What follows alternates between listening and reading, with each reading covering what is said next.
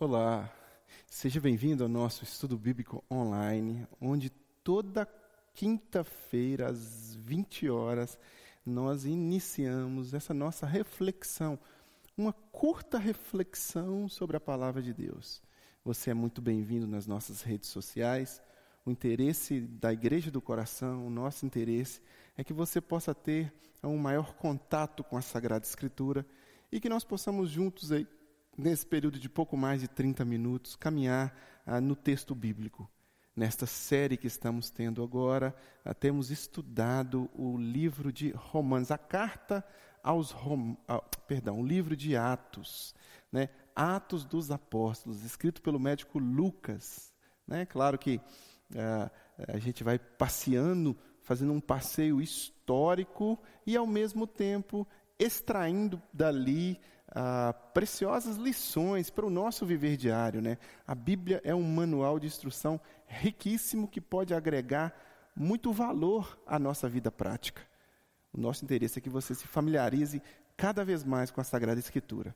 Já estamos caminhando aí em, em Romanos, chegamos no capítulo 17 e leremos a partir do versículo 16 de Atos, perdão, de Atos dos Apóstolos, capítulo 17, versículo 16. Então peço que você confira comigo na tela e vamos juntos ler o texto e depois vamos fazer um pequeno comentário e reflexão a respeito do mesmo.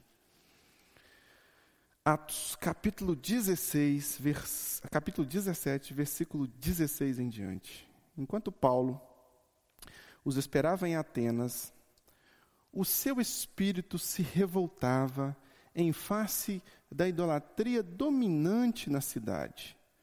Por isso, dissertava na sinagoga, entre os judeus e os gentios piedosos, também na praça, todos os dias entre os que se encontravam ali. E alguns dos filósofos epicureus e estoicos contendiam com ele, havendo quem perguntasse: que quer dizer este tagarela? E outros, parece pregador de estranhos deuses, pois pregava Jesus e a ressurreição. Então, tomando-o consigo, o levaram ao Areópago, dizendo: Poderemos saber que nova doutrina é essa que ensinas?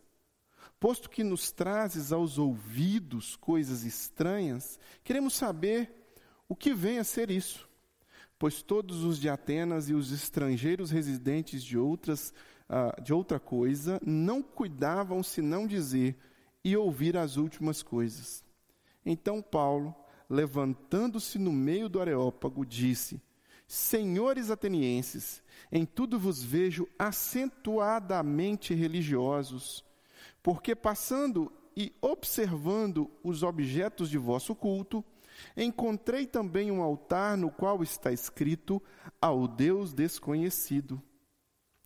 Pois esse que adorais sem conhecer é precisamente aquele que eu vos anuncio, o Deus que fez o mundo e tudo o que nele existe, sendo ele Senhor do céu e da terra. Não habita em santuários feitos por mãos humanas, nem é servido por mãos humanas, como se de alguma coisa precisasse, pois Ele mesmo é quem a todos dá a vida, respiração e tudo mais. De um só fez toda a raça humana para habitar sobre toda a face da terra, havendo fixado os tempos previamente estabelecidos e os limites de sua habitação, para buscarem a Deus, se porventura tateando, o possam achar. Bem que na bem que não está longe de cada um de nós, pois nele vivemos e nos movemos, e existimos, como algum de vossos poetas, como alguns de vossos poetas têm dito, porque dele também somos geração. Sendo, pois, geração de Deus, não devemos pensar que a divindade é semelhante a ouro, a prata ou pedra, trabalhados pela arte e imaginação do homem. Ora, não levou Deus em conta o tempo da ignorância. Agora, porém, notifica aos homens que todos em toda parte se arrependam, porquanto estabeleceu um dia em que há de julgar o mundo com justiça, por meio de um varão que destinou e acreditou diante de todos, ressuscitando-o dentre os mortos. Quando ouviram falar de ressurreição de mortos, uns escarneceram e outros disseram: A respeito disso, te ouviremos noutra ocasião. A esta altura, Paulo se retirou do meio deles. Houve, porém, alguns homens que se agregaram a, a ele e creram. Entre eles estava Dionísio, o Areopagita, uma mulher chamada Dâmaris, e com eles outros mais. Pois bem, nas viagens de Paulo, lembra que na semana passada nós mencionamos Paulo e Silas chegando até Bereia? Agora Paulo está com sua equipe em Atenas, né, uma grande cidade grega, uh, na época principal cidade grega. E aqui nós vemos que Paulo ele usa aquela mesma estratégia que ele usou nas outras cidades. Ele vai em direção à sinagoga e ele começa ali a conversar com aqueles homens a respeito de Jesus Cristo, ou o Cristo, né, o Messias prometido, Jesus, o nosso Senhor e Salvador. Acontece que, em dado momento do texto, nós observamos Paulo fazer menção daquela cultura ali. Então Paulo ele tinha muita habilidade quando ele ia expor o evangelho do Senhor Jesus.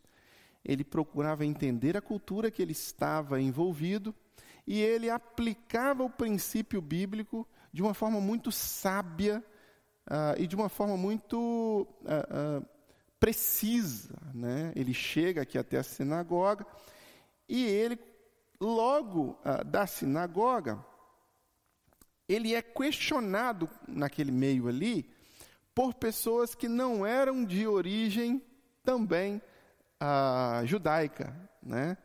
Ele é questionado por alguns, no versículo 18, diz assim: E alguns dos filósofos epicureus e estoicos contendiam com ele, havendo quem perguntasse: que quer dizer esse tagarela? Né? ou esse camelô de ideias, ou esse, né, o texto, a palavra quer dizer mais ou menos isso, né? Esse, que, que esse doido está dizendo aí, né? Porque aquela mensagem de Paulo trazia um Jesus ressurreto. Nós temos que lembrar que no primeiro século eles não ainda tinham ah, essa familiaridade com a ressurreição de Jesus, nem histórica, nem filosófica e muito menos doutrinária. Então eles não tinham uh, muita familiaridade com esta pregação, não tinha nenhum fundo para fazer esta pregação. Paulo chegou, anunciou, e estes filósofos que eram de origens uh, distintas do cristianismo, ou mesmo do judaísmo, né? Os epicureus, eles originam de Epícoro, né? Eles, é uma doutrina, uma filosofia que é justifica-se a busca do prazer, né? É, de Epícoro, vem o conceito que fundamenta aquela frase: o importante é ser feliz, né?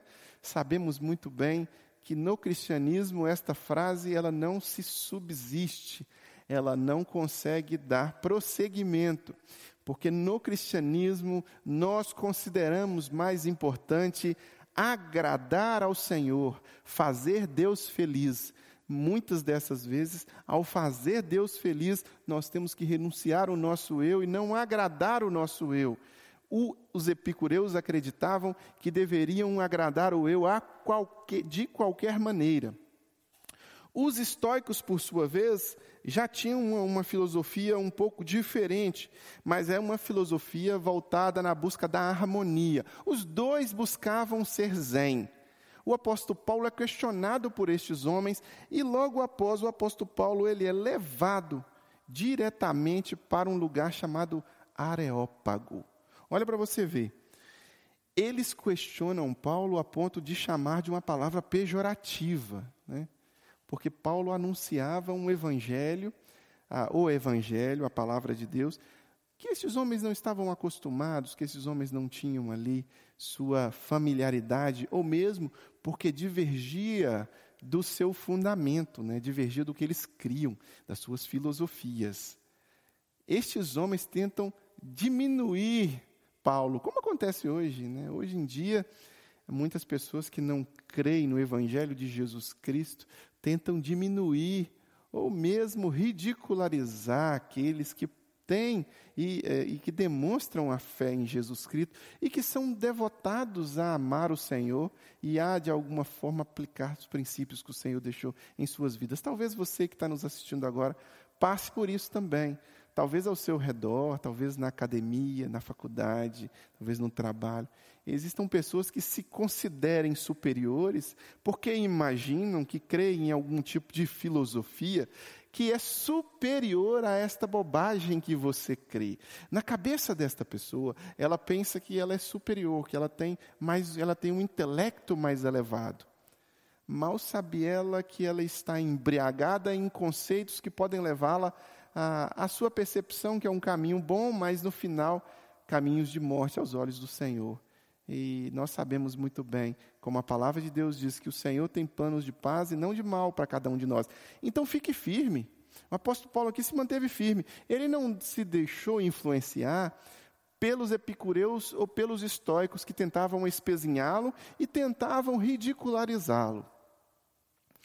Todas as vezes que se levantarem para ridicularizar a sua fé, todas as vezes que se levantarem para de alguma forma se opor à sua fé, Saiba que você está, como cristão, diante de uma oportunidade de perseverança, de uma oportunidade de testemunho e de vitória. Porque, como o apóstolo Paulo, nós não somos movidos pelas circunstâncias que nos cercam. O cristão ele não é movido pela circunstância que o cerca. O cristão, ele não é dirigido pela circunstância ou pela aprovação do outro. O cristão é dirigido pela aprovação de Deus. Então, se você está aprovado diante do Senhor, podem chamar você de tagarela, podem espezinhar a sua fé, porém, você servirá fielmente ao Senhor e prosseguirá permanentemente, de forma perseverante, servindo o Senhor e testemunhando das suas maravilhas.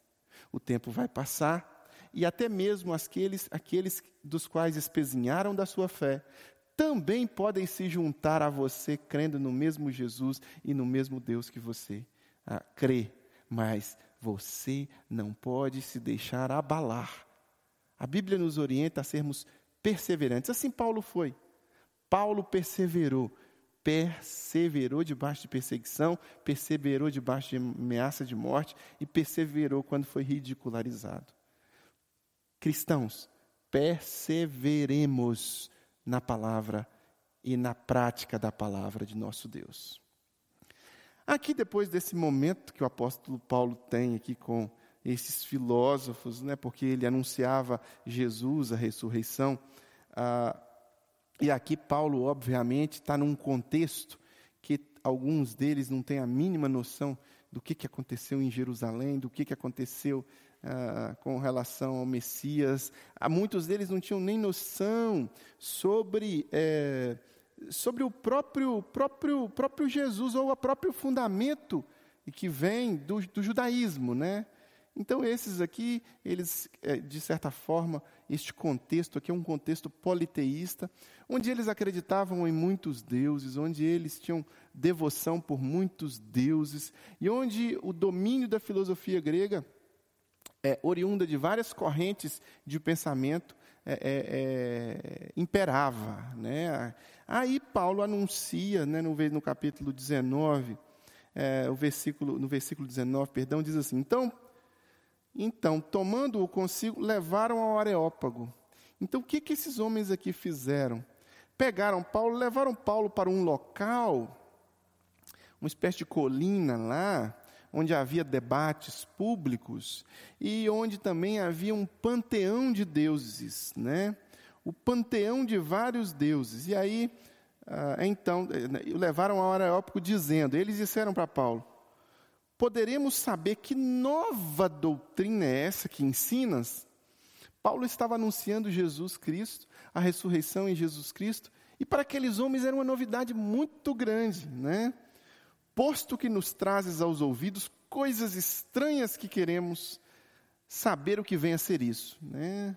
Nesta época, as pessoas é, se interessavam, e aqui dizem, no próprio texto diz que eles se interessavam por várias filosofias. Então, os mestres ensinavam, as pessoas paravam para orar, para olhar, para aprender, para eh, às vezes questionar, haviam grandes debates. E aqui eles levam o apóstolo Paulo para esse local, e o apóstolo Paulo diz assim: é, perdão, no versículo 21 diz assim: Pois todos os atenienses e os estrangeiros residentes de outra coisa não cuidavam senão de dizer e ouvir as últimas coisas. Como eu disse aqui, eles gostavam de ouvir, gostavam de prestar atenção a respeito das novidades, né? Então Paulo, no versículo 22, então Paulo, levantando no meio do areópico, diz: Senhores atenienses, em tudo vos vejo acentuadamente religiosos porque passando e observando os objetos do vosso culto, encontrei também um altar, do qual está escrito ao Deus desconhecido. E aqui Paulo, observando aquela cultura, vendo aquela cultura, ele percebeu que ele estava no meio de uma cultura politeísta. Veja aqui, meu irmão, minha irmã, a sabedoria paulina em ação. Nós temos muito que aprender com os cristãos do primeiro século, nós temos muito que aprender, em especial, com a doutrina apostólica e também com o comportamento dos apóstolos. Veja a sabedoria de Paulo. Paulo aqui, ele não começa este diálogo acusando ninguém de idolatria. Porque vocês, atenienses, são idólatras. Vocês, atenienses, estão adorando imagens. Vocês, atenienses, não. Paulo aqui respeita aquela expressão de fé na qual aquele povo estava envolvido, ainda que Paulo não concordasse. Discordar não pressupõe desrespeitar, pelo contrário, você pode discordar e respeitar o outro, e respeitar a opinião do outro. E por causa disso, por causa deste respeito, Paulo consegue captar a benevolência, captar o ouvido das pessoas. Paulo aqui, ele elogia aqueles, aquelas pessoas, né? Em tudo vos vejo acentuadamente religiosos. Eu estou observando e vejo que vocês ah, são ah, envolvidos em contextos religiosos. Né? Não é uma crítica, não é um embate, não é uma acusação, é uma observação positiva. E aí todos param para ouvir às vezes as pessoas não nos ouvem, porque muitas das vezes, no campo da religião, por exemplo, nós queremos fazer um precipitado, a gente quer pegar uma feijoada e já colocar para a pessoa. Não. A pessoa tem a sua expressão de fé, ela pode ser uma expressão de fé ingênua, ignorante ou errônea mas é a expressão de fé dela que deve ser respeitada, e nós, mesmo discordando, devemos ter a sabedoria paulina de olhar para a expressão da pessoa e tentar mostrá-la a supremacia de Jesus sobre aquela expressão, a supremacia de Cristo sobre aquela expressão, ainda que respeitando aquela expressão religiosa. Olha o que Paulo faz percebo que vocês são altamente religiosos e que vocês, no tanto de altares de deuses que vocês têm espalhados por aqui, vocês têm um altar que vocês têm, é, colocam embaixo assim, ao Deus desconhecido. Olha para você ver, sabedoria paulina. Vocês estão adorando esse Deus sem saber quem ele é. Deixa eu apresentar ele para vocês. E aí o apóstolo Paulo anuncia Jesus diz que esse Deus, ele não habita em templos feitos por mãos humanas. Diz que esse Deus, ele não se assemelha a deuses feitos por ouro ou por prata. Que este Deus, ele não é manipulável pela mão humana. Que este Deus é Jesus Cristo, ressurreto, aquele que os profetas anunciaram, aquele que viveu entre os discípulos e os apóstolos do primeiro século, aquele que foi crucificado pelo povo, pelos judeus, por Pôncio Pilatos, e aquele que enterrado nas terras de José de Arimateia, ao terceiro dia ressuscitou, vivo está e possibilita a cada um de nós esperança de que um dia voltará para nos levar para experimentarmos o que nem olhos viram, nem ouvidos ouviram, nem jamais penetrou em coração humano. Então aqui ele anuncia esse Jesus, esse Jesus que eu acabei de anunciar. Esse Jesus, esse Jesus que nós podemos juntos experimentar. Então, se você está assistindo agora, curiosamente, esta reflexão aí no, nas redes sociais da Igreja do Coração, e aí você percebeu que este Jesus que eu fiz um, um resumão aqui, um pequeno resumo, é o Jesus que pode ser mais presente na sua vida? E que você não tem permitido que ele seja presente na sua vida, e que você, por vezes, talvez tenha negligenciado a presença dele na sua vida, você pode fazer o que alguns destes homens aqui fizeram. Ao final do texto, ao final do texto, uns nomes são mencionados, né? Estes nomes mencionados foram os que se juntaram a Paulo pelo, por uma confissão pública, por uma entrega à pessoa de Jesus. Eles receberam Jesus em suas vidas. Você também que nos assiste, pode receber Jesus aí em sua casa, aí onde você está. Você pode se comprometer com Jesus, entendendo este Jesus que Paulo anuncia, este Jesus que eu anuncio agora, e que ele disse assim: Vinde a mim todos vós que estão cansados e sobrecarregados e oprimidos, e eu vos aliviarei. Jesus pode ser mais presente na sua vida. Jesus, ele é supremo sobre todo o contexto religioso. Então, a sua religião, assim como a religião desses de, uh, de Atenas aqui, ela é insuficiente para possibilitar um acesso pleno a Deus. Porque Jesus disse: Eu sou o caminho, a verdade e a vida, e ninguém vem ao Pai a não ser por mim. O apóstolo Paulo, com sabedoria aqui, anuncia isso, e alguns recebem.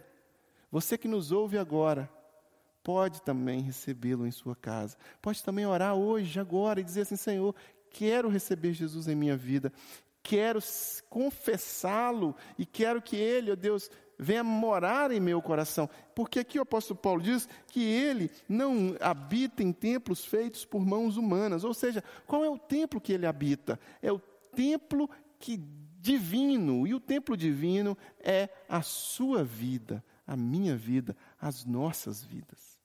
Deus, ele passa a habitar em nós na medida em que nós nos comprometemos com ele, na medida em que nós nos comprometemos com Jesus. E se você já comprometeu com Jesus, você precisa se envolver mais com a vontade de Jesus, mais com o que Jesus quer progressivamente, quem é se compromete com Jesus vai se envolvendo com Jesus, vai amando mais a Jesus, vai se sentindo mais devedor da graça dele, vai sendo mais perdoado. Então você que nos acompanha agora tem a oportunidade não só de decidir por Jesus e permitir, como alguns aqui decidiram, como também, uma vez decidido, se envolver mais com Jesus.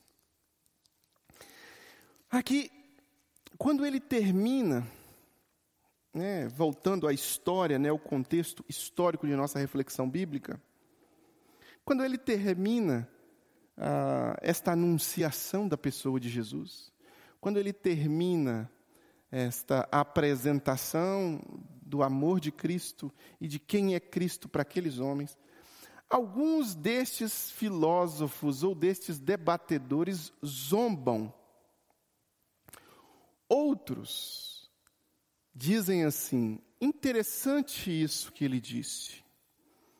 Vamos refletir e queremos ouvir mais sobre isso depois. E uma outra parcela de pessoas se compromete com Jesus e como eu mencionei aqui, né? Dionísio, Dâmares e outros mais se juntam a Paulo para serem também seguidores de Jesus, para serem também servos de Jesus. Todas as vezes que a palavra ela é exposta, a palavra de Deus, o evangelho de Jesus, quando a pessoa de Jesus ela é exposta, através da reflexão como esta que estamos fazendo agora, através da pregação pública, do anúncio público, o Espírito Santo entra em ação, ele está agindo, conforme a palavra de Deus diz, para nos convencer do pecado, da justiça e do juízo. Então, na ação do Espírito Santo, aquele que ouve a palavra, ele pode se deixar convencer, se deixar tomar e se entregar a Jesus, como deixou Dionísio, Dâmara e outras pessoas. Então, destes três grupos de pessoas, este último grupo é o grupo que realmente entende o Evangelho. É o, é o, grupo que se compromete com o Evangelho. E esse é o grupo que eu e você devemos fazer parte. Envolvamos com o Evangelho, comprometamos com o Evangelho, nos envolvamos com os princípios, os ensinos da palavra sagrada, nos envolvamos com Jesus, porque nós podemos crescer muito espiritualmente na medida que crescemos com Jesus. O outro grupo, que é o grupo do meio, que é o grupo dos que queriam deixar para depois, é um grupo que pode frutificar alguma coisa ainda, mas é um grupo que fica procrastinando, então não faça parte desse grupo. Se você entendeu Jesus hoje, se comprometa hoje, não deixa para amanhã não. Ah, pastor, eu compreendi, eu entendi. Mas eu quero ouvir um pouco mais para depois deixar, para depois eu me batizar. Ah, pastor, eu entendi, eu compreendi, mas eu quero ouvir um pouco mais para me envolver com Jesus, para me comprometer com Jesus, para me entregar a Jesus. Não! Encontre-se hoje. Se você está sendo confrontado com a palavra hoje, o Espírito está agindo hoje, deixa este grupo ficar mais vazio. Faça parte do último grupo, do grupo que se envolve com Jesus, que ouve e que vai segui-lo. E o primeiro grupo, infelizmente, são o grupo dos zombadores. Os zombadores sempre existirão. Os zombadores são aqueles dos quais muitas vezes ah, vão tentar impedir que o cristianismo prospere ou que Jesus prospere. Os zombadores foram aqueles que crucificaram Jesus. Mas existe um alerta para os zombadores: Apartai-vos de mim, maldito, para o lago que arde com fogo e enxofre, porque eu não vos conheço. Se os zombadores não se converterem a Jesus, e isso é uma realidade bíblica, eles vão arder nas labaredas do inferno. Eu não vou dizer que você que me assiste agora, que você talvez seja um zombador. Eu vou dizer que os zombadores, talvez, se participarem desse grupo e passarem dessa vida para uma outra vida, sem se darem sem se darem a oportunidade de quebrantamento pelo Espírito Santo, eles vão encarar um destino eterno muito difícil, um destino de condenação. Mas esse não é o plano de Deus para a sua vida. Esse não é o plano de Deus para a minha vida. O desejo de Deus é que todos nós sejamos salvos. Então, como Dionísio, como Dâmares, sigamos a Jesus. Nos envolvamos com Jesus estejamos com Jesus. Então, agora, nesse momento, hoje, justamente hoje que você ouviu essa mensagem, faça o compromisso. Pastor, eu quero me fazer o compromisso, então eu quero orar por isso, por você. Enquanto você está do outro lado da tela e eu daqui, nós podemos orar por este seu compromisso. Ou você pode dizer: Eu quero aumentar o meu compromisso, quero seguir mais a Jesus. Chega de ser plateia, eu quero, como Dâmaris, eu quero, como Dionísio, ser envolvido nesta obra. E você pode fazer isso. Faça compromisso agora. Daqui a pouco nós vamos orar por este seu compromisso. E vamos interceder e selá-lo debaixo da presença do Espírito Santo. Mas antes disso, quero deixar para você alguns avisos. O primeiro deles é que nós estamos nos reunindo de forma presencial na Avenida Dom José Gaspar, número 185, no bairro coração eucarístico, todo domingo às 18 horas. Então você é muito bem-vindo aqui no nosso meio. Seja muito bem-vindo. Se você está assistindo esse vídeo no meio da pandemia, nós nos reunimos com todos os protocolos de segurança. Então venha. Pode ficar tranquilo quanto a isso. Se você está assistindo esse vídeo fora da pandemia, seja bem-vindo da mesma forma. Né? Você vai chegar aqui e a gente vai estar sem máscara. Nós estaremos com máscara se estivermos em pandemia. Nós estaremos com distanciamento social se estivermos com pandemia. O pessoal da recepção vai borrifar álcool na sua mão se tivermos a pandemia, né? seguindo todos os protocolos de segurança.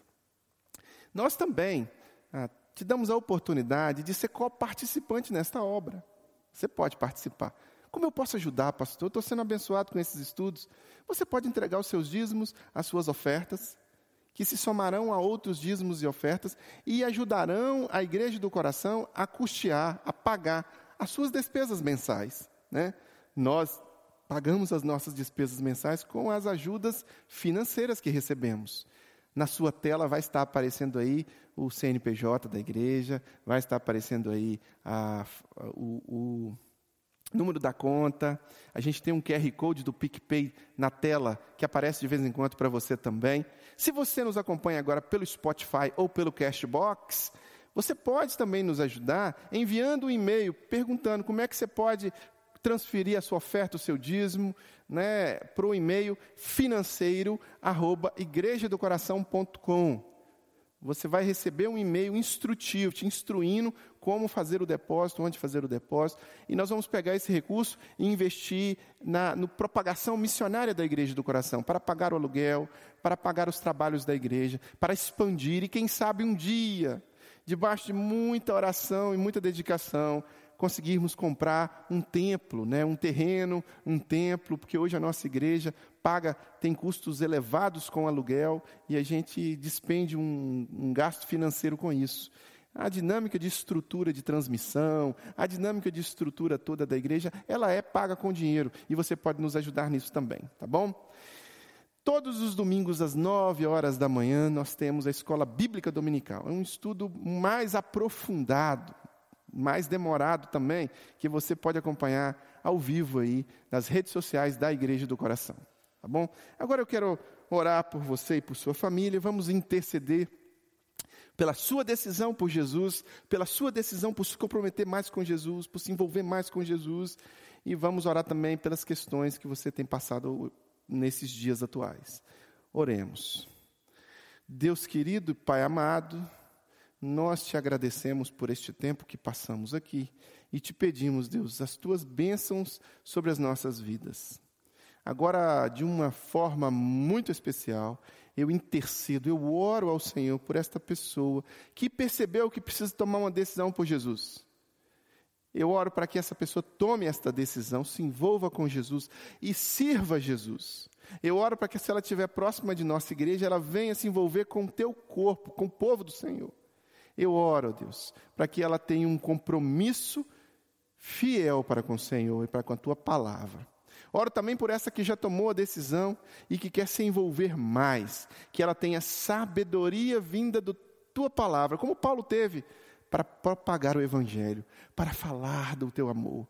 Que ela não seja uma pessoa que vá ser acusadora no, no, no, que, se, no que tange a prática religiosa do outro, que ela respeite a religião do outro, que ela respeite o que o outro crê, mas que ela nunca se furte a responsabilidade de anunciar o Cristo ressurreto, que ela tenha coragem e ousadia de ser um atalaia do Senhor, de ser um missionário, uma missionária do Senhor, anunciando a tua palavra onde quer que ela esteja. Em nome de Jesus, que o amor de Deus, o Pai, comunhão e consolação do Santo Espírito e graça, maravilhosa graça de Jesus, seja sobre as nossas vidas. Em nome de Jesus. Amém. Amém. Que Deus te abençoe. Até a próxima quinta-feira no nosso estudo bíblico online.